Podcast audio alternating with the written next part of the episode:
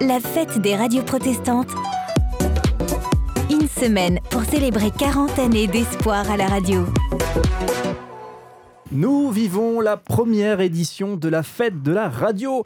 Il y a 40 euh, bougies qui sont soufflées tout bonnement euh, pour fêter cette libération euh, des ondes qui, fait, qui a mis fin finalement au monopole d'État. C'était en, en 81 avec l'arrivée de François Mitterrand. Et pour faire cette fête de la radio, eh bien, on s'autorise toute une série d'émissions spéciales. Et ça fait plaisir de les vivre avec vous, ces émissions spéciales. Et je vous présente de suite eh bien, le plateau qui, qui va m'accompagner pour, pour toute cette heure euh, en votre compagnie. À ma gauche, euh, Gaëtan Land, chargé de communication de la Fédération protestante de France. Euh, Salut, Cédric. ça fait plaisir de t'avoir sur le, sur le plateau. Bah oui. Et du coup, je te dis pas, euh, c'est quoi le souvenir de ta première radio, puisque c'est la, pr- non, c'est pas la Si, première. si, Oui, si, tout à fait. C'est ma première Voilà. radio. euh, donc, euh, du feu. voilà, c'est Ouais, voilà, mon premier souvenir. C'est là. C'est ça, donc le bizutage, c'est pour aujourd'hui. Euh, également, et nos invités, ils sont deux pour ce plateau. Euh, Martin euh, Kopp, euh, qui est avec nous, qui est théologien écolo, je, je l'ai noté comme ça, est, est théologien écolo, et président de la commission écologie et justice climatique de la Fédération protestante euh, de France. Bienvenue. Salut, merci. Alors vraiment, c'est un, plaisir. hein. Nos, nos invités, je, ah, je le dis à chaque fois, parce que je les aime bien, nos invités, mais vraiment, je suis tout particulièrement heureux de, de vous avoir sur, euh, sur ce plateau. Également David Alonso, euh, qui pour lui est directeur de la communication du CEL, cette ONG euh, de solidarité internationale. Salut David. Bonjour. Voilà, donc euh, un, un plateau qui cette fois-ci essaye de se décentrer un petit peu de la notion de, de radio, puisqu'on parle beaucoup de radio, c'est la fête de la radio, on a un petit peu envie de, de parler notre nombril hein, d'une certaine manière. Ça fait 40 ans que les radios existent. Les, radios euh, protestantes, il y en a 27 en, en France euh, métropole et outre-mer, eh bien, se regroupent pour parler de la radio, parler de la vie de la radio, pour parler de l'avenir de la radio. Mais les radios associatives et les radios protestantes ont, je crois, euh, toujours eu à cœur de porter des messages, d'être euh, accompagnateurs, de porteurs de, messa- de messages, de la solidarité, Mhm. depuis toujours peut-être, et aussi bien sûr un engagement écolo. Et euh, c'est peut-être plus récent, mais, mais et encore, hein, et c'est quelque chose qui est, qui est très très présent, très très puissant aujourd'hui dans les envies, dans la ligne éditoriale de- des radios associatives. Et du coup, eh bien, on va en parler tout particulièrement avec vous aujourd'hui. Avant ça, pour, pour démarrer, eh bien, une petite présentation de nos invités avec Gaëtan. Oui, alors bonjour Martin Kopp. Donc vous êtes le président de la commission écologie et justice climatique de la Fédération protestante de France, mais vous vous présentez donc euh, plus simplement comme un théologien écologique. Euh, alors pour décrire à nos auditeurs un petit peu qui est Martin Kopp, je dirais que c'est un homme qui dicte le sens de la marche. Alors euh, tout d'abord cette marche autour du monde que vous avez fait et qui vous a profondément marqué. Euh, donc j'espère que vous en parlerez un peu plus euh, tout à l'heure. Euh, mais aussi, donc vous êtes revenu en France pour marcher régulièrement pour le climat, comme le 9 mai dernier, où vous avez marché contre la loi climat et résilience, qui, selon vous, ne marchera pas. Donc, euh, vous l'aurez compris, notre premier invité est engagé pour la planète. Notre second, lui, est engagé autour de la planète. Donc, bonjour euh, David Alonso. Salut Gaëtan. Euh, Vous êtes le directeur de communication du service d'entraide et de liaison, qu'on appelle plus simplement le CEL. Et vous êtes avant tout un grand passionné de musique. et depuis longtemps, puisqu'il fut un temps où vous animiez une radio pirate. Euh, en parlant de temps qui passe, le CEL euh, a fêté euh, ici même, sur ce plateau, ses 40 ans le mois dernier. Et, et donc, le CEL, c'est cette ONG en faveur des populations en détresse dans des pays en développement qui s'efforce d'apporter son grain pour améliorer l'avenir, notamment d'enfants, grâce à des parrainages tant matériels que spirituels. Donc euh, entre l'événement euh, 3XL pour votre euh, anniversaire et euh, malheureusement euh, la crise sanitaire mondiale, on peut dire que vous n'avez pas chômé ces derniers temps. Mm. Donc euh, euh, avant tout, euh, j'ai envie de vous dire un grand merci d'être euh, venu sur ce plateau et euh, surtout pour vos engagements euh, au quotidien. Ouais, c'est vrai que ça serait l'avant-propos aussi, effectivement, hein, donc euh, questionner cette, euh, cette, cette radio pirate, euh, David Alonso. on va rentrer dans, dans le vif du sujet, on va vous interroger, mais vous avez fait de la radio pirate donc avant les années 80, c'est possible? Oui, c'était à l'époque, on se racontait ça tout à l'heure, euh, entre, entre anciens combattants. Il faut se méfier de ce qu'on dit avant les, les Eh oui, non, non, mais je voyais bien que Gaëtan était en train de noter. J'ai bien mon noté, Dieu, j'ai que suis-je en oui. train de faire? Non, j'étais tout simplement gamin. Il y avait une radio effectivement pirate à l'époque, parce qu'elle était pas encore légal, mais en fait, on se rendait pas compte que c'était pirate, pour être très clair. C'était la, radio du bout du stade, et euh, avec d'autres copains, on y apportait les sons qu'on avait envie de passer à l'époque. Sons d'ailleurs qu'on repiquait sur la BBC, qu'on captait depuis les côtes normandes, ce qui nous permettait d'avoir des sons que les Français n'avaient pas, et euh, on se rendait pas du tout compte de ce qu'on faisait, pour être très clair. C'était surtout de l'amusement, en fait. Oui, je suis aussi vieux que ça, Martin. Allez, on démarre. On fait les 40 ans de la radio libre, mais pas les 40 ans de David. Il y a des moments où ah, les bougies commencent. Ouais, ça, les bougies commencent à être nombreuses. Hein, Alors, on lance ce premier plateau, ce plateau pardon, dédié euh, à, bien, à la solidarité, également à l'engagement écolo et d'une manière générale finalement au message engagé porté aussi par les radios euh, associatives. Et eh bien, dans quelques instants, on démarre un propos sur la notion de sensibiliser et de convaincre des notions qui sont au cœur finalement de, de vos actions respectives. C'est juste après ça. La fête des radios protestantes. Une semaine pour célébrer 40 années d'espoir à la radio. Est-ce que, est que j'ai juste en disant que sensibiliser et convaincre, euh, Martin Kopp, ça fait partie, c'est presque l'une des missions principales euh, en, termes d'action aujourd'hui pour toi? Alors en termes d'action, c'est le, le premier pas, hmm. parce qu'effectivement, euh, si on n'a pas une motivation, si on ne comprend pas les enjeux, si on n'est pas touché aussi à la fois dans, dans, son cœur et dans sa foi, bah, on ne comprend pas quel serait le sens d'un engagement chrétien en faveur de la planète, mais je le dis tout de suite d'entrée de jeu, et c'est pour ça que ça a du sens qu'on soit tous les deux sur ce plateau. Euh, la question écologique est pensée aujourd'hui d'une manière intégrale, en lien avec les questions de mmh. solidarité. On pourra en parler plus tard.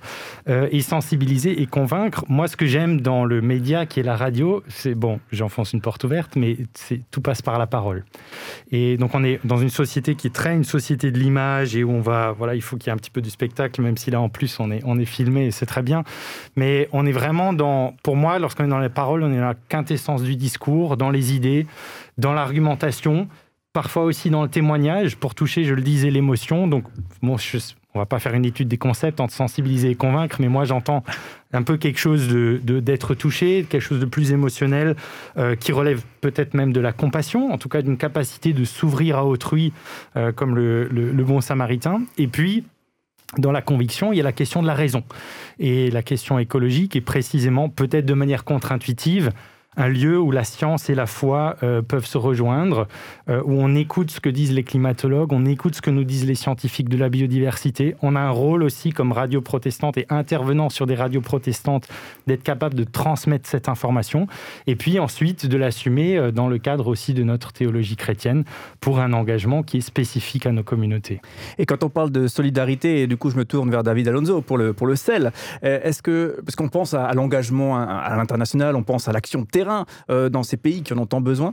Euh, mais euh, est-ce que sensibiliser et convaincre, c'est aussi au cœur de la préoccupation justement d'organismes comme le CEL Alors, tout pareil que Martin. Idem.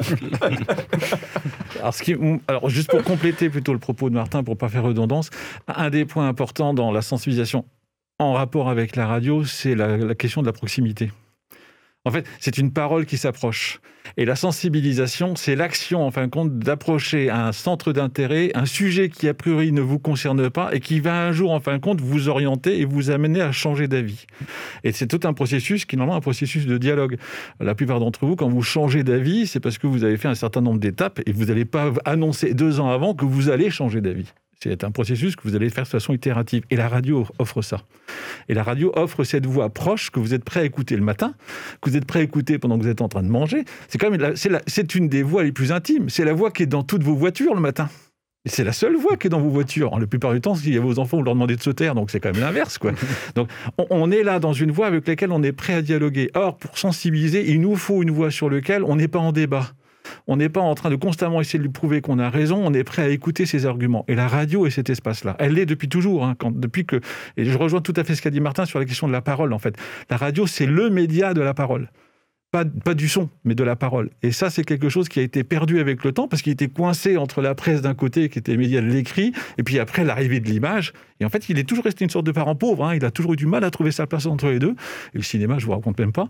Et donc là, on a quelque chose qui, pour nous, est très très important parce que nous, on se tient pas, en fin de compte, dans le, dans le débordement de l'image. On se tient très clairement dans, fin compte, dans l'argumentaire. Et pour l'argumenter, il faut pouvoir avoir le son. Et la parole est là pour ça. Donc si je comprends bien, le, finalement, la radio, ça serait non pas un média parmi d'autres, mais ça serait presque le média d'excellence pour sensibiliser et convaincre. Mais, mais tu arrives même à un schéma inverse, c'est qu'en fin de compte, c'est le schéma de la radio qui est souvent utilisé dans d'autres schémas que la radio mais qui en fin de compte est bien le rythme en fin de compte de la conviction qu'on utilise dans le cadre du rythme de la radio. Martin. J'irais peut-être pas jusqu'à dire c'est le média d'excellence. Moi, je le vois comme un. Oh, comme faut. Euh, oui, je sais, attention à ce que je dis. Mais euh, non, c'est un média qui a, qui a son intérêt particulier, qui a sa mmh. force, qui a aussi ses limites. Et on, on discutera peut-être tout à l'heure de la question des réseaux sociaux et de l'image, euh, aussi avec en arrière-plan la voix de Jacques Ellul et la question du, statut de la parole et du respect de la parole, mmh. etc. Et en protestantisme, d'autant plus confession chrétienne, plus centrée sur la parole que le, que le visuel, par exemple, dans, dans, la confession catholique. Mais euh, on ne peut pas échapper non plus à, faire, euh, à être là où sont les gens, ce qui a mmh. été euh, la marque du protestantisme depuis le, depuis le tout début. Et donc ça veut dire aussi être dans des, dans des dans des réseaux et des médias qui vont travailler sur l'image, mais si on a une certaine éthique de la parole, peut-être qu'on peut approcher l'image euh, avec une, de manière plus juste hmm. que, que, sans ça. Alors, tout à fait. Tout à l'heure, je vous interrogerai vraiment sur, le, sur le, vos actions le, en, détail. Hein, vraiment, on va plonger dans, dans, les actions que vous menez.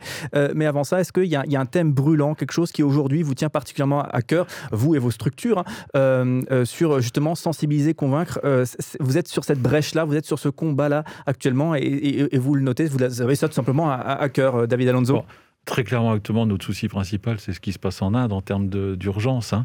Euh, et en plus, c'est intéressant, c'est que vous avez vu, l'Inde a envahi les médias pendant quelques temps, et puis maintenant, il est reparti.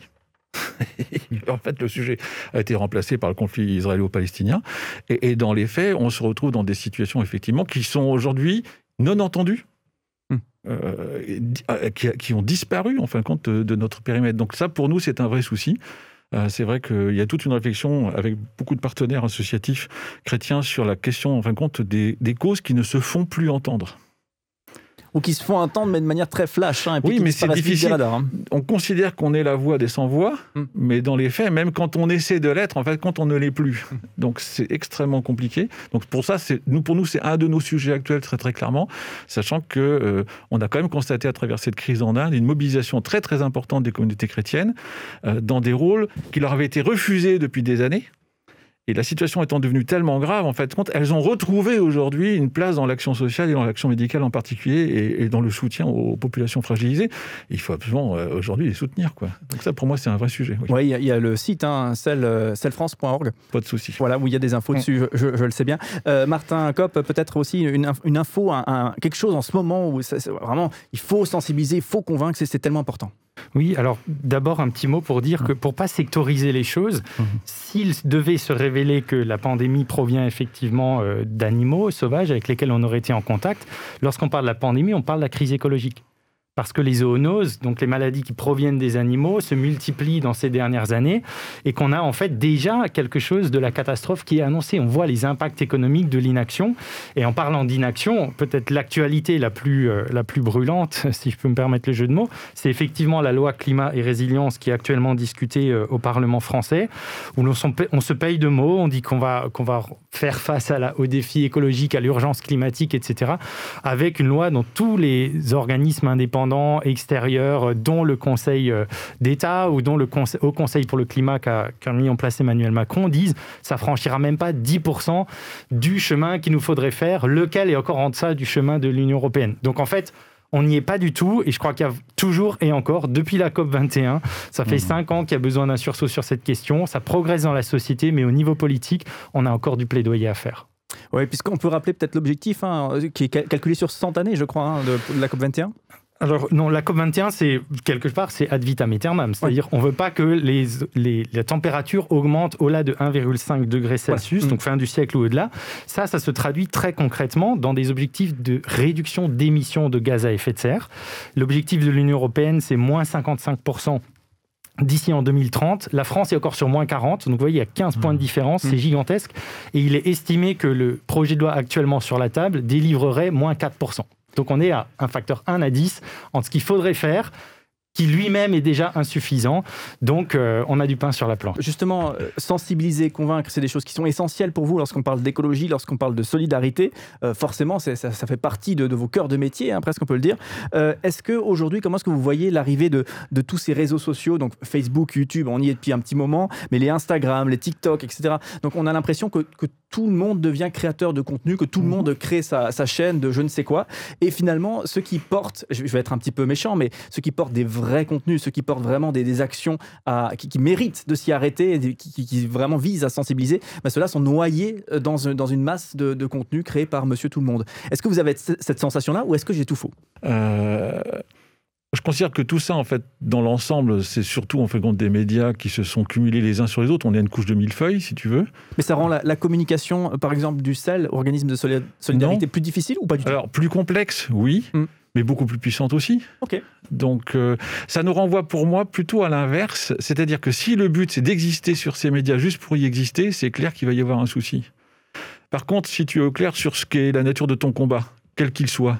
Tu es au clair sur la nature des moyens que tu veux mobiliser pour ce combat et qu'il y a une cohérence entre ces moyens et le combat que tu mènes. Tu es au clair de à qui tu t'adresses, qui tu es, qui tu n'es pas aussi, de tes faiblesses, de tes forces en tant qu'organisation. Tu vas offrir globalement à tous le même sel ou la même FPF ou la même organisation. Et après, tu l'adapteras comme tu adaptes ton discours en fonction des gens que tu as en face de toi. Et là, c'est un des gros avantages de ces médias, c'est qu'ils sont quand même beaucoup plus soit générationnels, soit catégorisés. Donc tu peux les rejoindre sur des terrains qui sont spécifiques, ce qui n'était pas le cas des, des mass médias. Mais les mass médias, en fait, on avait l'impression, la croyance qu'on touchait tout le monde. Mais dans les faits, on était juste en train de les massifier. Mmh, d'accord. Donc c'est juste plus de complexité. Je pense que par contre, c'est clair que, euh, et on le voit sur les nouveaux médias, euh, tu as des personnes qui ont finalement peu de puissance en apparence, mais leur sujet est tellement pertinent que finalement ils se retrouvent être mass média à eux tout seuls. Ils vont avoir 100 000, 200 000, 300 000 personnes sur Twitch qui vont les regarder, des millions sur YouTube, alors que dans les faits, ils n'avaient pas fondamentalement quelque chose à raconter. Mais tout cela, tu, tu remarqueras, il ne dure pas. Ok. Euh, Martin Kopp, est-ce que Moi, je comparerais les réseaux sociaux à un couteau, c'est-à-dire euh, si je suis un enfant et qu'on m'a jamais appris, euh, je vais me couper ou je vais blesser autrui. En revanche, s'il y a eu une éducation, si on comprend comment ça fonctionne et qu'on veut faire un bon mm. plat, et si je file la métaphore, effectivement, si on met de côté toute la question personnel, les réseaux sociaux comme simplement un lieu de construction de l'image de soi, mais pour des, pour des gens qui ont une mission, euh, qui ont un objectif, qui ont un message à porter comme nous, euh, ça peut être utilisé à bon escient, mais il faut savoir l'utiliser. Moi, pour donner une petite anecdote, moi, je n'étais pas du tout sur Twitter. Je me disais, mais la pensée en 140 signes, c'est n'importe quoi, etc., etc. Et je suis allé pour la première fois aux conférences climat de l'ONU avec la Fédération luthérienne mondiale, et on a eu une formation aux réseaux sociaux avec un pro de la, de la communication, et il nous a expliqué à quoi sert Twitter, à quoi sert Facebook, à quoi ne sert pas Twitter, ne sert pas Facebook. Et ayant compris ça, c'est ensuite être capable d'utiliser l'outil là où il est puissant. Et moi, par exemple, dans mon travail de théologien écologique, j'utilise beaucoup Twitter pour le travail de veille scientifique et je suis des personnes qui ont autorité. Pour revenir à ta question sur est-ce que tout le monde est créateur de contenu, ce que je trouve super intéressant, c'est qu'on a un lien direct possible avec, euh, avec des penseurs, avec des chercheurs. Et il y a beaucoup de choses que je vois passer grâce euh, au suivi de hashtags ou de personnes clés identifiées que sinon j'aurais manqué. Et Facebook, voilà, on touche aussi une mmh. certaine catégorie qui est d'ailleurs beaucoup dans nos églises. Hein. Il y a moins de jeunes qui sont sur Instagram dans nos églises que de, que de personnes qui sont sur Facebook. Donc on a, on a là des, des réseaux et des, des, médias puissants euh, lorsqu'on les utilise à bon escient. Alors autant le, le CEL, hein, donc un organisme, une ONG hein, qui, qui fait de l'aide à l'international, hein, donc euh, avec notamment le parrainage d'enfants, plus de 10 000 enfants parrainés euh, via le CEL, avec également des projets euh, solidaires, eh bien, on, a une, on a une bonne image de la chose. Théologien écologique, est-ce qu'on peut juste décrypter en quelques mots à quoi ça correspond, ce, oui, ce, terme? La comparaison qui, à mon sens, aide, c'est de se dire, on parle parfois de biologiste marin ou de physicien quantique, c'est-à-dire qu'au sein d'une discipline, on a une spécialisation. Et moi, du côté théologique, c'est donc pas seulement le défi écologique, c'est aussi plus largement la théologie de la création, qui est là depuis le début du christianisme, même dans le judaïsme. Mmh. Euh, donc c'est pas quelque chose de neuf, ça fait 20 siècles qu'on en a. On l'a perdu un peu au tournant de la réforme. Aujourd'hui, on le retrouve et on le pense à nouveau frais. Parce que vous, vous défendez, et tu défends, hein, ensuite toi depuis le début, on se connaît bien en plus. Donc euh, l'idée que, que la, théologie, la, la, foi, la foi chrétienne, euh, est écologique. Oui, et alors Désolé, je, veux non, non, mais pas de souci. Justement, l'idée de base, c'est si tu crois que Dieu est créateur, que son premier acte d'amour a été de créer l'être, mm. euh, donc des personnes avec qui être en relation ou des êtres avec qui être en relation, ce qui commence d'ailleurs dans le récit biblique par tout sauf nous, on arrive à la fin, euh, eh bien, c'est une bien prêtre réponse et surtout pas de la gratitude ou une, vision euh, d'amour euh, en réponse que de détruire ce qui a été créé ce qui nous a été confié. Donc, quelque part, la théologie écologique, c'est basique de chez basique. Après, aujourd'hui, ça existe comme discipline. On va, regarder, on va reprendre tous les textes bibliques, dont certains sont difficiles et problématiques. Il ne s'agit pas maintenant de repeindre tout en vert en disant non, Déjà, la question écologique, elle est contemporaine, elle n'existait pas au temps de Jésus. On ne pensait pas qu'il euh, était possible que l'humanité fasse disparaître des espèces, etc. Donc, mm. il y a un travail d'interprétation, de nommer les choses ou de penser les choses de manière juste dans un contexte qui nous est propre. La situation de la crise écologique est inédite. Donc, pour partie, notre théologie doit se dire dans des nouveaux mots. Et c'est ça qui est aussi assumé par la théologie écologique. Alors, justement, ce programme, il est produit par la plateforme des radios protestantes. Donc, 27 euh, radios protestantes hein, qui sont un petit peu sur, sur tout le territoire euh, français en métropole et outre-mer. Et euh, dans ces radios, eh bien, vous retrouvez Radio Omega. Et Radio Omega, c'est une radio euh, tout particulièrement préoccupée par les sujets d'environnement. Et, au-delà d'être préoccupés, ils sont tout simplement proactifs pour, pour créer des contenus qui encouragent à, plus d'écologie. Et bah, du coup, on va retrouver Guillaume Aiglin de Radio Omega qui nous propose un petit topo sur la radio, c'est écolo. La fête des radios protestantes semaine pour célébrer 40 années d'espoir à la radio. Et la radio, c'est écolo. Allez, on commence cette chronique avec un tout petit peu d'histoire. La radio a été inventée à la fin des années 1800. Bon, au début, c'était du morse pas génial pour écouter une émission. Ce n'est qu'en 1906 qu'on a pu porter une voix ou de la musique sur des ondes radio. D'ailleurs, à l'époque, c'était du direct, rien d'autre, parce que les supports d'enregistrement n'existaient tout simplement pas. Suite au naufrage du Titanic le 15 avril 1912, on prend conscience de l'importance de la radio, que cette nouvelle technologie peut sauver des vies, notamment grâce au télégraphe et au célèbre signal de détresse SOS Tididi Dadada Tididi. Alors la radio, on peut dire que c'est écolo. En termes de protection de l'environnement, c'est peut-être une des plus grandes inventions de l'histoire après le vélo.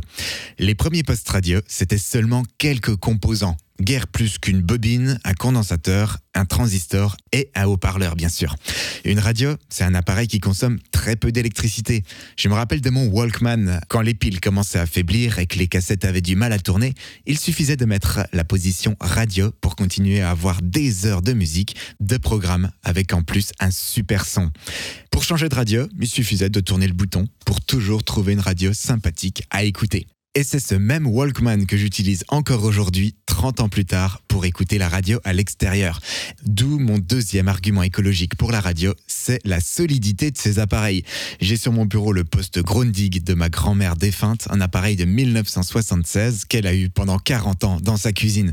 Une radio qui fonctionne encore très bien parce qu'à l'époque c'était du matériel solide et parce qu'en termes de radio, on ne parle pas d'obsolescence programmée. Quand le CSA lance une nouvelle plage de fréquences, on réfléchit à long terme et aujourd'hui la FM a plus de 60 ans. Quand on parle d'écologie, on parle souvent de local et la radio, c'est local. La FM imposait un programme dans une zone géographique limitée à moins de 100 km avec un son de très bonne qualité, contrairement aux grandes ondes qui pouvaient, elles, parcourir des milliers de kilomètres. Un émetteur radio permet de faire fonctionner des milliers de récepteurs simultanément. Aujourd'hui, avec le streaming, si 5000 personnes écoutent la même musique ou le même programme, un serveur est obligé d'envoyer 5000 fois le même signal. Avec la radio, on est sur du broadcast, de la diffusion. Le signal ne part qu'une seule fois pour les 5000 postes. Les gens peuvent écouter de la musique sans support physique, sans plastique, avec ou sans pub. Contrairement au téléphone portable, une radio, même numérique, n'émet aucun signal. Aucune onde ne sort de l'appareil, ce qui fait que le récepteur est impossible à localiser. L'écoute est 100% anonyme, 100% gratuite, même en DAB. Tiens, parlons-en un peu du DAB, le Digital Audio Broadcasting, et son nom français, la RNT, qui arrive en plus de la FM. Aujourd'hui, ces récepteurs numériques sont des vrais petits ordinateurs avec un écran et à l'intérieur de la mémoire, un processeur pour décoder le signal et une interface audio. Alors les prochaines années témoigneront de l'efficacité et de la solidité de ces nouveaux appareils. En attendant, les premières enceintes connectées de l'histoire fonctionnent encore aujourd'hui elles ont un bel avenir devant elles. La fête de la radio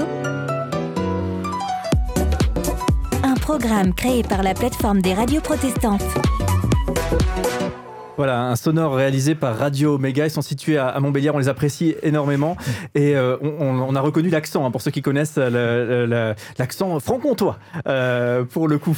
Alors, petite, euh, petite réaction, d'accord, pas d'accord, la radio c'est écolo, Martin Kopp Oui, bon, c'est intéressant évidemment de le comparer au, au téléphone portable, c'est au smartphone, avec toute la question des terres rares, le combien d'eau il y a dedans, la question aussi éthique, hein, pour rejoindre de nouveau la question de la solidarité, dans quelles conditions travaillent celles et ceux qui sortent ces terres rares du sol, il y a du travail d'enfant, etc. Bon, euh, cela étant dit, de manière plus large, je crois que c'est toujours important pour revenir à la question sensibiliser et convaincre, avoir les bons faits.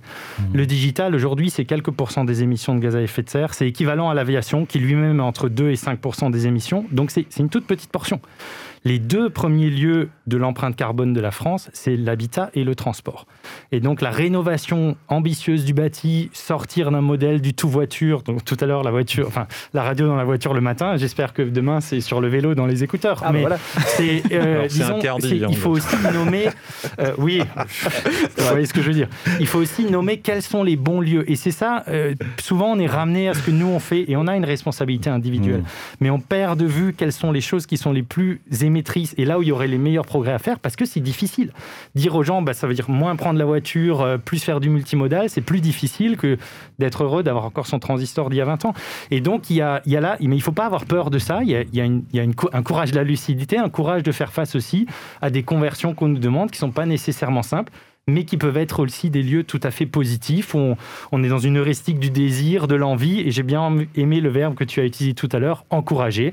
Je crois qu'il faut mmh. s'encourager et voir aussi ce qu'on peut gagner dans la question écologique. puisque les amis franc-comtois, effectivement, euh, plébiscitent le, vélo, et, Guillaume, que vous avez pu entendre pour sa capsule, effectivement, sont euh, grands fans hein, de, vélo. Ils partent en vacances en vélo, hein. d'ailleurs une belle expérience qui, vend dans, ces rubriques, hein. il faudra que, vous écoutiez ça, vous allez aimer. Euh, David Alonso du CEL, est-ce qu'il y a une petite réaction peut-être sur cette notion, la radio, c'est écolo. Alors, euh, plus que sur la radio, c'est écolo, c'est surtout ce média très simple Mmh, euh, ce qui est décrit là, et euh, vous savez, dans la plupart des pays du Sud, la radio, c'est souvent, pendant très longtemps, le seul moyen, en fin de compte, d'information et de proximité qui existait. Et comme on, se déplaçait quand même nettement moins, et c'est toujours le cas, en fin de compte, quand vous êtes sur des, territoires de brousse, la radio fait partie, en fin de compte, des contacts directs, et nous n'avons pas du tout, aujourd'hui, la même couverture Internet, euh, surtout hors cité urbaine, et la radio reste aujourd'hui le média de proximité, et donc, en ce sens-là, c'est aussi le média de la simplicité. Euh, c'est pas compliqué, en fait. Il l'explique très très bien. Et c'est toujours pas compliqué, en fait, de capter un signal FM ou même un signal hertzien, tout simplement. Et là, c'est vrai que ça, renvoie à autre chose, qui est aujourd'hui la, présence et, la capacité de la radio de créer du lien. C'est vrai qu'aujourd'hui, la radio en France en tout cas, peut-être du mal à, faire valoir euh, une identité de, fraîcheur, de nouveauté, peut-être comme, euh, à, la grande époque des radios pirates des années 80, etc.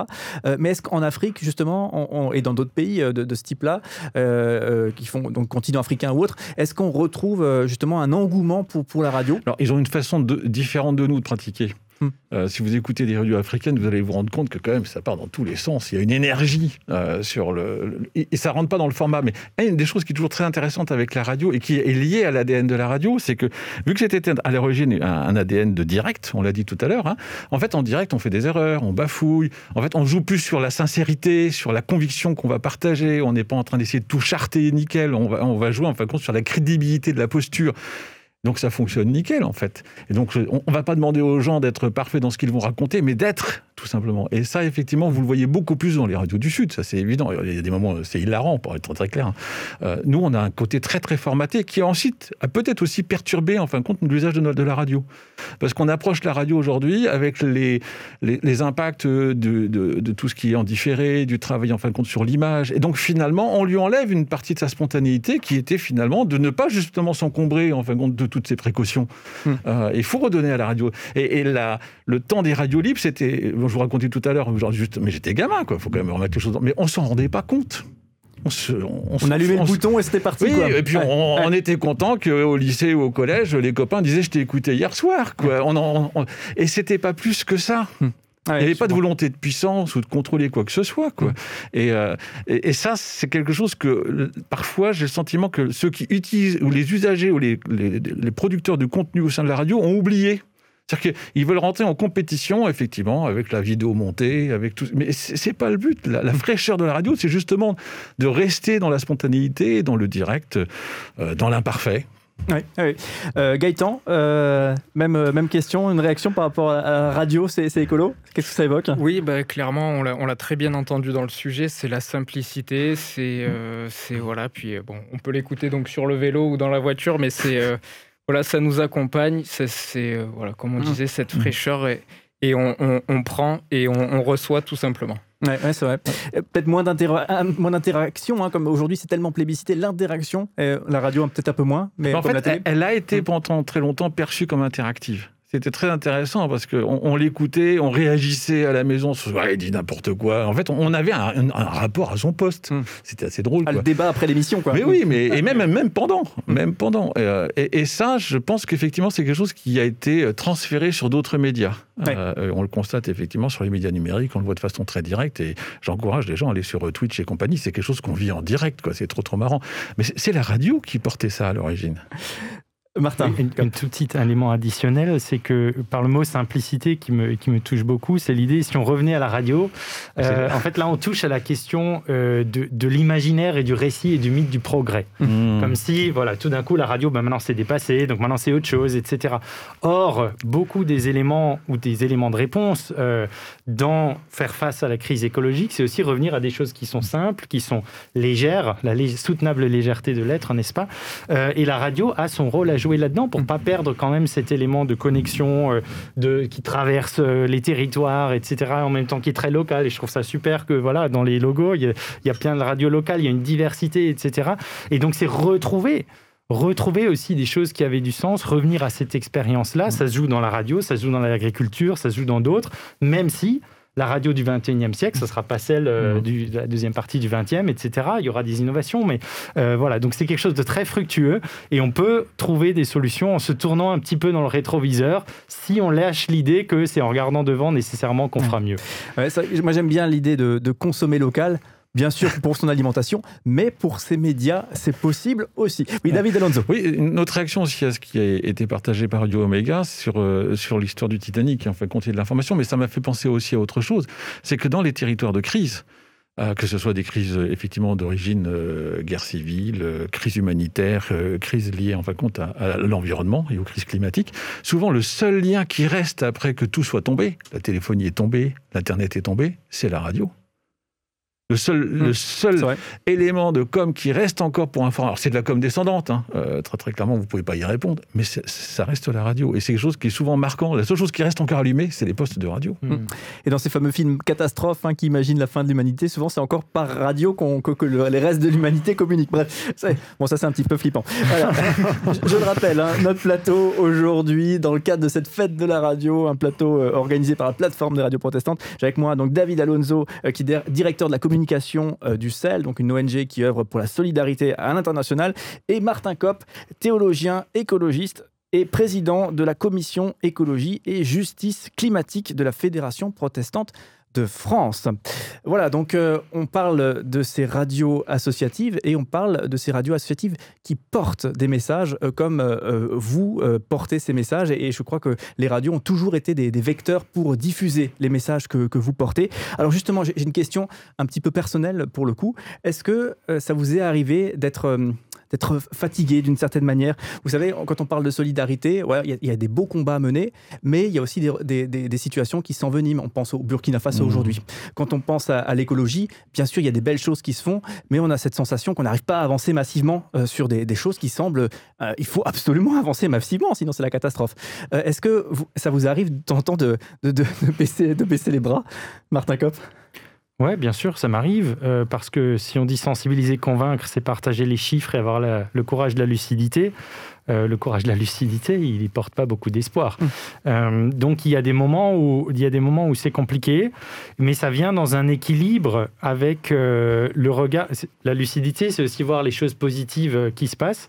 Moi, les, les moments de découragement, ils sont passagers et ils sont aussi je dirais même il y a quelque chose de plus profond qui se passe en moi depuis quelques, euh, quelques mois ou, un ou deux ans, qui est euh, presque un détachement de la question du résultat hmm. ou de l'impact. Parce que au fond, euh, que je change mon alimentation pour qu'elle soit moins carnée, pas nécessairement végane, mais moins carnée.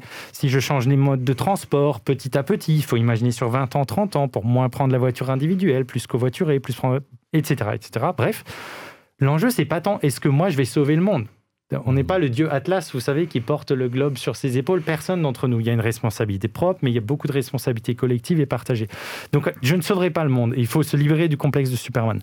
Et même si, même s'il était prouvé que euh, tout allait échouer, est-ce que c'est moins juste d'être euh, plus bienveillant mmh. euh, vis-à-vis du vivant Est-ce que c'est moins juste de, faire des actions qui permettent de sauver la diversité euh, des plantes et des animaux? Est-ce que c'est moins juste de baisser ces émissions qui peut-être vont permettre de limiter la casse? C'est ça l'horrible l'horrible injustice de la question climatique. Les premiers pays qui mmh. souffrent aujourd'hui, qui vont souffrir demain, ces endroits, ton empreinte carbone, elle est nulle ou quasi nulle. Quoi. Mmh. L'Afrique, c'est le continent le plus vulnérable. C'est 3% des émissions mondiales de gaz à effet de serre. C'est juste de contribuer à ça. Et donc, au fond, qu'on y arrive ou qu'on n'y arrive pas. Moi, j'aime bien prendre le parallèle avec le racisme. Pardon, je prends un tout petit peu plus de temps, mais c'est vraiment quelque chose d'important pour moi. C'est euh, si vous prenez la question du racisme, vous n'allez pas regarder le monde et vous demander. Personne ne suit les indicateurs globaux de la discrimination et en se disant. Bon, ben en fait, euh, comme on n'a pas fait tellement de progrès en Afrique du Sud depuis Mandela, ou comme on voit encore le racisme systémique aux États-Unis, ben moi, je vais volontairement, consciemment, en conscience, discriminer dans mon entreprise, avoir un rapport et des préjugés vis-à-vis des personnes de couleur autour de moi. Jamais de la vie. Hmm. Parce qu'on se dit, mais non, mais ça, c'est pas moi. Et je suis au travail sur ça. Et, je, je, veux, chaque être humain est digne, tout le monde est enfant de Dieu. Et tout d'un coup, sur la question écologique, c'est comme si la justesse éthique et, et, de foi de la question écologique dépendait hmm. du fait qu'on y arrive ou pas. Non. C'est juste, en fait, tout simplement d'être dans une relation de culture et de garde, de protection de la création de Dieu en tant que tel. Et si on arrive à cet endroit-là, ben au fond, je pense qu'on est moins touché, euh, sans être sans être apathique, n'est-ce pas, mm. face à ce qui se passe, mais on est moins touché et on est plus enclin euh, à se mobiliser. Plus écolo, pas à pas, finalement, euh, parce que c'est juste, tout simplement. Oui, et, pas à pas, ton expression, elle est très importante, parce que toutes les études montrent que du moment que tu commences à agir, même si c'est un tout petit truc que tu commences à faire, il y a un sentiment de bien-être et de par rapport à la cohérence et au fait qu'on est en action. J'entendais encore euh, à midi à la radio, euh, euh, Naomi ah. Klein qui était interviewée voilà, dans La tête au carré, euh, l'émission de France Inter, et elle disait dans les communautés ou des communautés autochtones aux États-Unis qui sont mobilisées contre un pipeline, donc qui allait passer au milieu de leurs réserves, etc. Il y avait un très grand taux de suicide des jeunes parce que c'était pas d'avenir, etc., etc. Et ce qu'on a vu, c'est que non seulement la campagne a été victorieuse, donc ce pipeline ne se construit pas, mais le taux de suicide chez les jeunes a chuté parce que le fait de se mobiliser, le fait d'avoir quelque chose, un projet, euh, de, de, se battre pour son avenir, en fait, c'était tout d'un coup un lieu qui émergeait avec du sens, avec euh, une énergie, avec une collectivité. Et si ça peut être vécu comme ça, la conversion écologique, ça serait vraiment superbe. toute dernière question avant de me tourner vers David Alonso. Euh, c'est peut-être un peu cliché, et d'ailleurs je ne connais pas le fond de l'affaire, je ne l'ai pas creusé, mais moi, Nicolas Hulot, euh, mhm. euh, qui, qui, quitte le gouvernement complètement dépité, euh, en mode on, on peut, rien faire, les amis, on est complètement bloqué. Est-ce que ça, ça, ça, ça, a mis un, un, coup de, un coup de mou, là, pour le coup, à, des mouvements écolos qui, qui a priori, avaient quand même une, une belle opportunité, là? Oui. en fait, je, je, fais la lecture inverse, c'est-à-dire que quand il a quitté, il a dit dans son interview Moi, je suis tout seul. J'ai pas un million de personnes dans la rue. Et derrière, enfin, il n'y a pas de lien de cause à effet, mais en France, le mouvement climat, il a cru il, s'est agrandi depuis lors. Bon, là, c'est en particulier euh, autour de Greta Thunberg et le mouvement des jeunes qui a été cassé par la pandémie. Mais souvenons-nous, 7 millions de jeunes dans les rues du monde entier en septembre 2019, la mm. plus grande mobilisation de l'histoire. C'est massif ce qui se passe dans la jeune génération. Et pas que les ados ou les jeunes adultes. C'est même jusqu'à des enfants, quoi. Des gens qui sont à l'école primaire qui se rendent compte, mais moi, demain, ça se trouve, je vais mourir dans 25 ans dans mon pays. Donc, euh, il y, a, y, a, voilà, y a eu un sursaut et peut-être c'est salutaire dans le sens où l'écologie, c'est pas la question d'un homme c'est pas la bonne personne comme ministre. C'est pas la bonne personne même comme président. Parce que si c'est une conversion beaucoup plus là, euh, pas pour rien qu'on utilise le terme de conversion au christianisme, c'est une question de l'être même, pas simplement du faire, euh, de nos représentations, de notre éthique, etc. Ça concerne tout le monde, chacun, toute la société. On doit être dans un vrai travail civilisationnel et spirituel. Et donc, ça nous libère au moins de l'idée qu'il y a quelqu'un qui va mettre en place les bonnes lois et ça va résoudre tout. Euh, on voit bien que ça marche pas comme ça. Et on voit que aussi, ça doit se passer dans le cadre d'une idéologie politique, au sens propre et noble du terme euh, qui intègre ça vraiment d'une manière paradigmatique. Euh, David Alonso, euh, même est-ce que ça, idem Effectivement, c'est l'engagement solidaire. Oui, pardon, l'engagement solidaire parce que c'est juste. indépendamment du résultat qui parfois peut arriver dans des impasses. Je citais le Burkina Faso, mais j'imagine qu'il y a beaucoup d'impasses. En fait, j'écoutais Martin et je me disais, la chance que nous avons, c'est que nous avons, nous avons le regard d'espérance des acteurs avec qui on bosse. Je me disais combien de fois, effectivement, j'ai parfois été plus désespéré sur d'autres causes sur lesquelles j'ai travaillé dans le passé. Je pense à des causes sur mmh. l'aspect médical, par exemple, où effectivement, euh, ça n'avance pas et vous voyez les gens partir. Et, là, effectivement, c'est désespérant quand on travaille avec des associations euh, de patients ou de malades ou de parents d'enfants malades et que euh, vous avez une réunion avec le conseil d'administration et que vous arrivez et que la réunion est, est terrible parce que le fils du président vient de mourir de la maladie pour laquelle l'association se bat. Là, vous avez des moments de désespoir. Là, franchement, c'est difficile. La chance que nous avons de notre côté, c'est que nous avons des personnes sur le terrain, dans les différents pays où nous travaillons, qui, eux, ont une espérance de fou. quoi. C'est euh, c'est une des choses qui est marquante au sel. C'est qu'ils, alors là où je rejoins une chose, ils ne sont pas motivés sur les résultats. Hein. Parce que s'ils étaient motivés sur les résultats, et en plus à court terme, euh, ils arrêteraient tout. En plus, le nombre de fois, ils sont obligés de refaire 20 fois ce qu'ils ont fait parce qu'ils ont posé un schéma, le schéma a sauté, vous avez une famine qui est passée, vous avez un cours d'eau qui a débordé et compagnie, mais ils sont désespérés tout le temps. Ils ont un espoir vie au cœur. Moi, c'est une des grandes leçons du temps avec le sel, hein, de ces 5-6 dernières années, c'est que l'espérance, c'est pas quelque chose qui se nourrit de ce que je vois, c'est quelque chose que je reçois. Ils sont habités par l'espérance. Et, c'est quelque chose qui nous donne. C'est quelque chose qui nous donne en legs. C'est pour ça que c'est tellement vivifiant de travailler. Alors ça fait toujours un peu bizarre, parce que vous travaillez sur la solidarité, on devrait être désespéré, mais pas du tout. On n'est pas désespéré. Tout, les situations sont désespérantes, mais pas nous. Nous, on a un espoir. par contre, on n'est pas dans l'utopie. Ça, c'est très clair. C'est ce que j'apprécie dans le protestantisme. C'est quand même a un petit côté pragmatique. Hein. On regarde les choses et on accepte qu'elles ne sont pas parfaites non plus. Euh, donc, on a, on a un regard sur la réalité sur lequel on est plutôt dans comment est-ce qu'on peut faire pour que les choses soient mieux et puis mieux pérennes. C'est vrai qu'on a quand même ce côté durable. On a toujours ce regard, en fin de compte, sur un monde dans lequel on souhaite que ce qu'on est en train de poser va nous survivre. Pas juste s'améliorer pour notre consommation personnelle. Et ça, c'est vrai que c'est quelque chose qui est, qui est propre, effectivement, tous ceux avec qui on travaille. Donc, je, ne ressens pas cet aspect. Je l'ai vécu. Je ne dis pas qu'il n'existe pas, mais je l'ai peu vécu. Et je suis toujours fasciné. Alors, c'est vrai que j'ai souvent aussi travaillé avec des, ce qu'on appelle les vieux militants. Des gens qui se sont battus, qui se sont soulevés sur leur combat quand ils avaient 15-16 ans. Et puis, à 60 ans, ils sont toujours là. Et puis, le combat n'a pas tant évolué que ça. Et c'est vrai que là, souvent, on peut tomber sur de l'amertume, sur de la colère sur l'incompréhension, sur l'isolement. Euh, et, logiquement, ces sentiments qui peuvent arriver quand on a des inerties. Hein. et, je l'entends, et on le voit. Et, c'est toujours très compliqué dans ces cas-là, parce que quand on arrive et qu'on n'accepte pas, en fin de compte, ce regret, euh, cette colère, souvent c'est quand même une colère, il y, a, un côté, mais pourquoi vous ne bougez pas, pourquoi vous ne faites rien bah, In fine, en fin de compte, ça désactive l'engagement.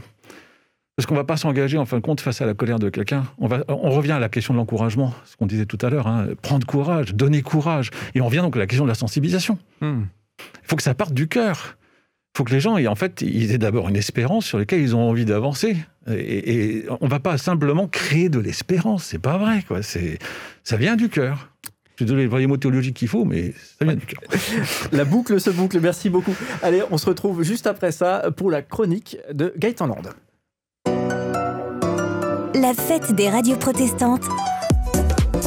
Une semaine pour célébrer 40 années d'espoir à la radio. Alors euh, Martin, c'est très bien que tu aies parlé euh, tout à l'heure euh, de France Inter, parce que pour ma chronique, je ne vais pas en profiter pour pousser un coup de gueule. Non, je vais plutôt tirer mon chapeau que tirer sur l'ambulance. Donc je veux féliciter Radio France. Les féliciter parce que depuis janvier 2021, Radio France s'est engagée écologiquement.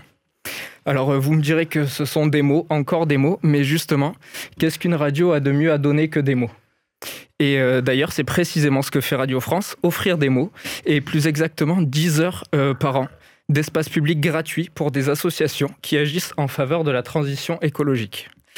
Or, je vois d'ici venir les rabat-joie qui rétorqueront que c'est bien gentil, mais 10 heures par an, ça ne fait pas grand-chose et que de toute façon, ça doit sûrement être diffusé à 3 heures du matin, les mardis, sur le Move. Eh bien, figurez-vous que Radio France ne s'arrête pas là. Euh, prenons par exemple la matinale, la matinale de France Inter qui pèse à elle seule plus de 4 millions d'auditeurs, c'est-à-dire euh, à peu près autant que la matinale de Radio Arc-en-Ciel, je crois. C'est ça. Donc pour ces heures de grandes écoutes, les radios du service public offrent une ristourne de 40% sur les écrans euh, publicitaires pour les associations écolo. Cédric, ça coûte combien une publicité sur Radio Arc-en-Ciel? Ah, c'est question. Il n'y a, a, pas de pub. Mais c'est une, belle offre, hein, je pense, qui est faite. Pour là, euh, donc jusqu'ici on parlait des ondes, mais pour Internet, euh, c'est une réduction de 20% sur les publicités en pré-roll des podcasts.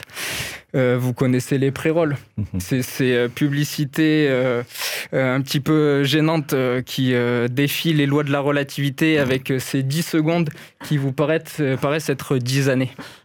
Donc pour en finir sur une note un peu plus sympathique, euh, donc je ferai remarquer que France Inter a depuis quelques années augmenté les nombres d'émissions euh, traitant d'écologie et euh, qu'elle est malgré ça ou grâce à ça la radio généraliste la plus écoutée de France.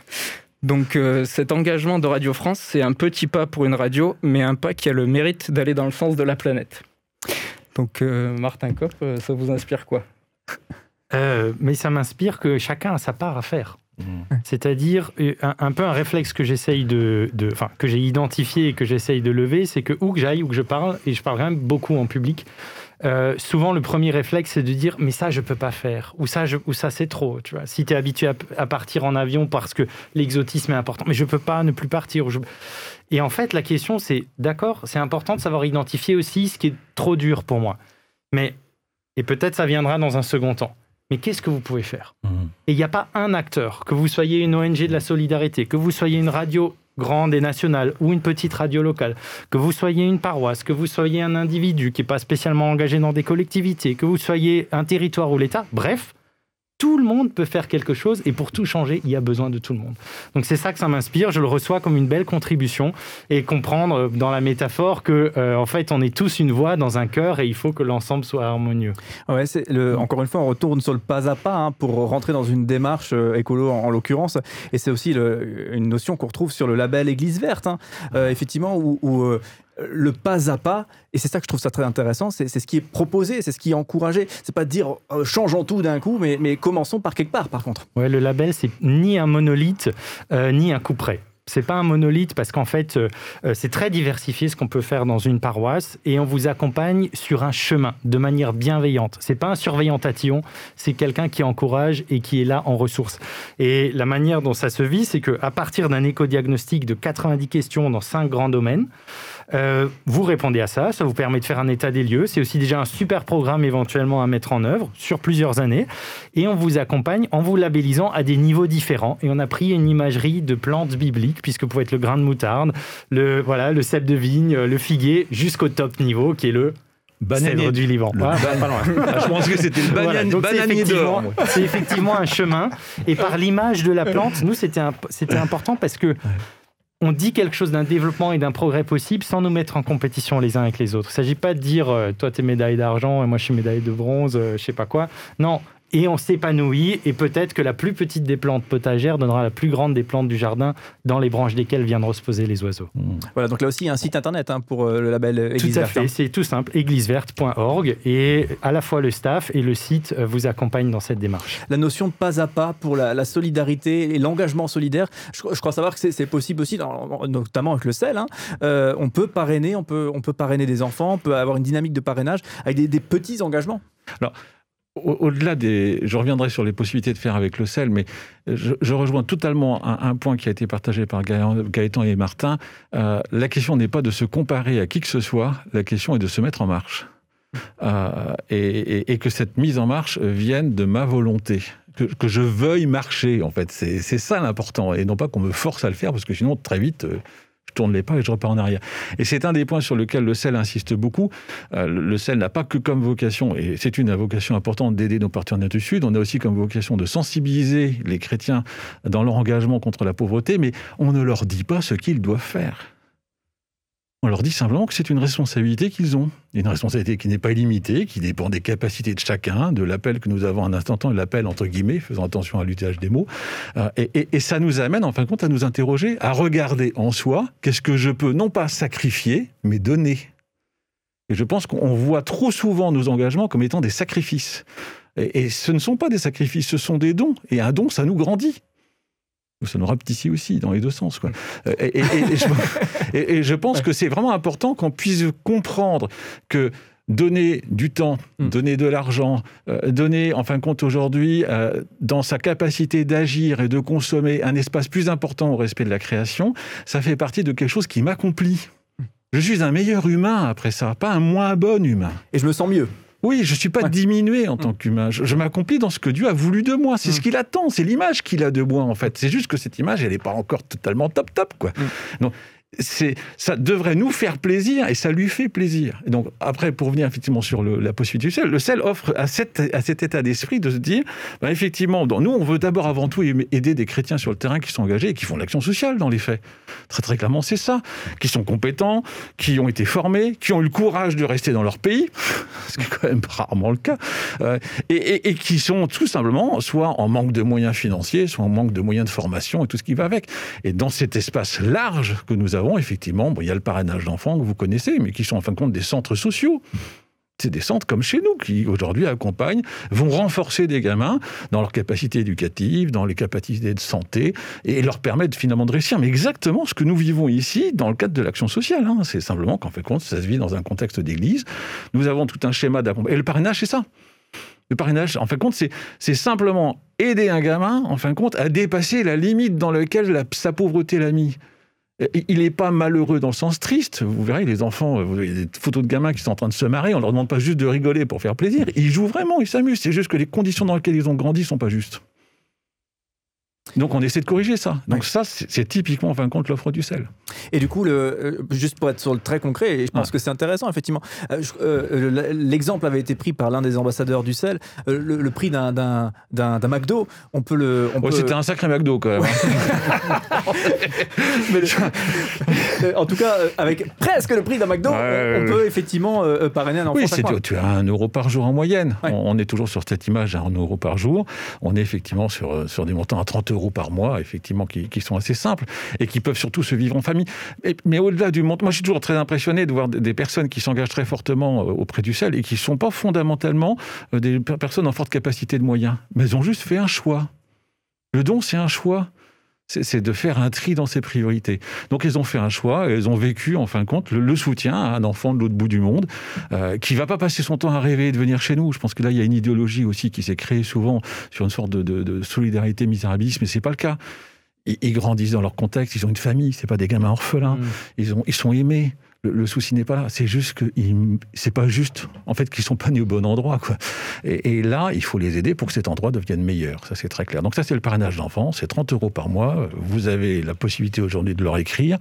Le but, c'est de les soutenir. On parlait de l'encouragement, mais le but de quand vous parrainez un enfant, c'est de lui écrire pour l'encourager lui, et non pas que les courriers que vous recevez vous encouragent vous. c'est faut pas inverser le schéma. Donc effectivement, on l'encourage, on lui dit qu'on l'aime vous avez quand même des gamins qui sont quand même très souvent, comme chez nous, dans des familles dysfonctionnelles. Beaucoup de familles pauvres sont des familles qui sont en situation de compliquée. Dire à un enfant que simplement vous priez pour lui, que vous l'aimez dans la mesure de ce que vous êtes capable de faire, mais c'est un message de fou. C'est aussi important que l'argent que vous envoyez. Donc voilà, ça, ça, fait vraiment partie, en fin de compte, des engagements qu'on vit au sein du CEL. Et sinon, effectivement, vous avez des projets moins coûteux, euh, style les tickets repas, aujourd'hui à 17 euros, où vous pouvez offrir une cantine à des gamins et qui peuvent manger le midi. Voilà, c'était ça, je crois, mon budget McDo pour le coup. Ah oui, mais c'était plutôt ça. Mais 17 euros, je le redis, ça fait quand même cher le McDo. vrai. Euh, euh, question très rapide, Martin Kopp, euh, vous avez aussi, vous, parcouru le, monde hein, et ça, a impacté aussi votre pensée, ta pensée, sur effectivement l'engagement que, que, tu portes aujourd'hui en théologien écolo. Oui, c'est effectivement lors d'un tour du monde entre la fin de mon master et le début de mon doctorat que, que j'ai pris conscience véritablement de, de, la crise écologique euh, à tout niveau. Euh, enfin bon, voilà, il y a toute une histoire. Et hum, moi, ce qui m'a, enfin, ce que je relis à ce que je viens d'entendre, c'est le, le, côté, le courage de rester chez soi. Mmh. Et il y a, euh, moi, je l'ai vécu comme ça très personnellement, mais à l'inverse, c'est-à-dire pour quelqu'un d'un pays développé. Quand je suis rentré, vraiment, ma question, c'était de me dire de retour en France, et, c'est tout à fait légitime euh, ce type de, d'engagement, mais moi j'ai l'impression que mon engagement, ça va pas être, je vais pas aller faire des vaccins en Inde. Mmh. La question écologique, c'est d'abord nous, les pays développés, qui en sommes responsables et qui la provoquons. Donc en fait, comment est-ce que moi je fais évoluer les choses chez moi, euh, dans les pays où on a des grandes empreintes écologiques, etc., et aussi parce qu'il y a des, c'est la colonisation d'une nouvelle manière, hein. c'est-à-dire on utilise leurs terres arables, on utilise leurs forêts, on utilise leurs minéraux, etc. Et on leur dit mais en fait vous vous développez pas. Enfin bon bref.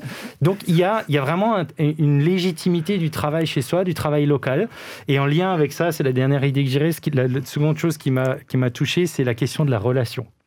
C'est au fond, c'est très humain. Parrainer un enfant, mmh. euh, il y a un prénom, il y a un visage, on s'écrit, on voit des mots, et, et c'est très incarné et c'est dans la relation. Et la question écologique, ça peut se vivre aussi comme ça. Et c'est pour ça, Jacques Ellul disait euh, penser global, agir local. Agir local, c'est pas simplement parce que ça correspond à l'idée d'être en lien avec son environnement.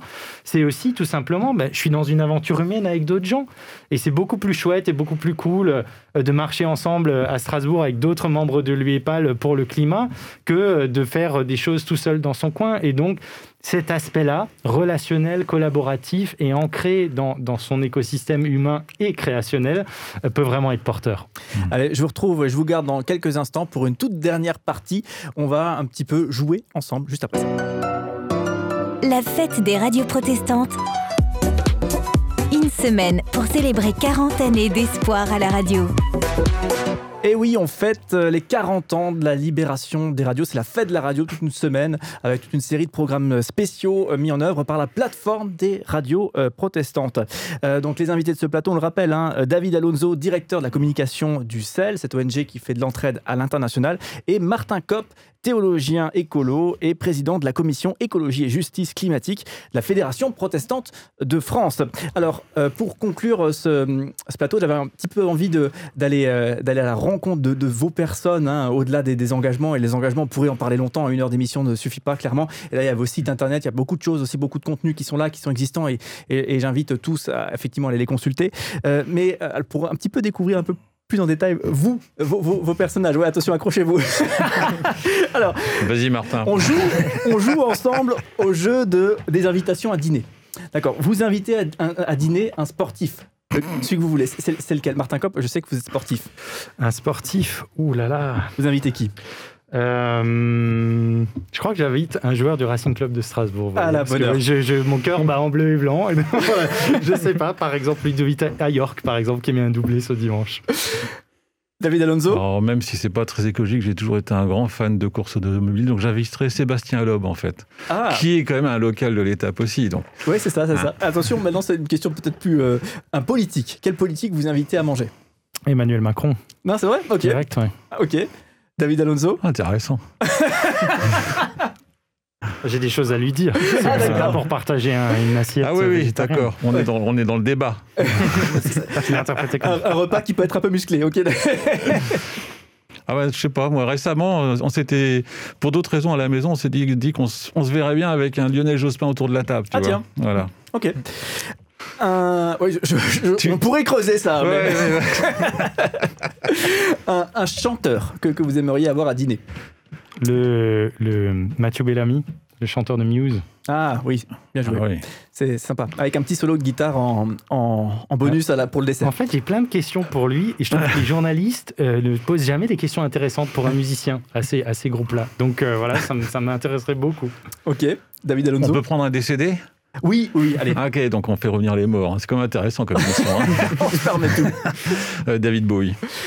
Ok, à la bonne heure. Ça c'est fait. J'ai grandi avec David Bowie. Ok. Le comédien que vous invitez à dîner, lui aussi peut être mort, allez, soyons fous. Euh, François Cluzet. Ok. Oh, bah lui, il est vivant, c'est bien. Ouais, je, trouve que c'est quelqu'un qui est toujours extrêmement juste euh, dans son jeu d'acteur. Bon, je ne suis pas très fil, enfin je ne connais pas grand-chose, mais c'est, il m'impressionne toujours et je me dis ça doit être une personne euh, intéressante à découvrir. Ouais, ok. Hmm. David Alonso Pleine réflexion. Oui, je vois ça. Hmm. Sur un français, ce serait sans doute Benoît Poulvord. Ah, bah, quand tu vois mon humour, tu oui, comprends. C'est un dîner où on rigole bien, je pense. et puis bon, il a été capable d'être sur des registres ah extrêmement sensibles aussi. Ce que j'aime beaucoup, aussi, hein. voilà, ce que j'aime beaucoup, c'est qu'il y a ce côté clown triste en fait, euh, qui est capable aussi de montrer toute la fragilité et la faiblesse. Mm. Euh, et ça, j'apprécie beaucoup cette capacité, cette largeur en fait qu'il y a. Hein. Euh, voilà, non, mais Benoît, va garder Benoît.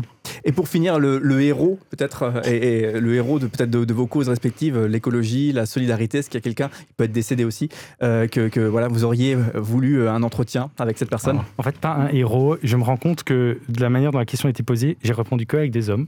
il y a des femmes vraiment inspirantes et, en l'occurrence, bah, sur, la, sur la question écologique, Greta Thunberg, qui est une jeune qui, qui, crie son angoisse. Et fondamentalement, il ne faut pas lui demander plus que ça. Mais euh, voilà, peut-être ça serait euh, quelque chose de l'ordre du, repas festif militant. David, rapidement, pour conclure euh, Quelqu'un qui nous rejoindrait sans doute tous les deux, euh, c'est Mukwege. Ah, joli. Très clairement pour l'avoir rencontré et aussi parce qu'il est sur nos doubles sujets. Oui, c'est vrai. Très, très clairement. Prix Nobel de, la paix. Ouais. Merci beaucoup euh, à vous deux pour euh, ces, magnifiques interventions sur, sur ce plateau. Nous, on continue eh bien, ces émissions spéciales demain avec euh, un nouvel invité et eh bien, on se réjouit de vous retrouver pour cette production de la plateforme des radios protestantes. Allez, à demain. Bye. La fête des radios protestantes. Une semaine pour célébrer 40 années d'espoir à la radio.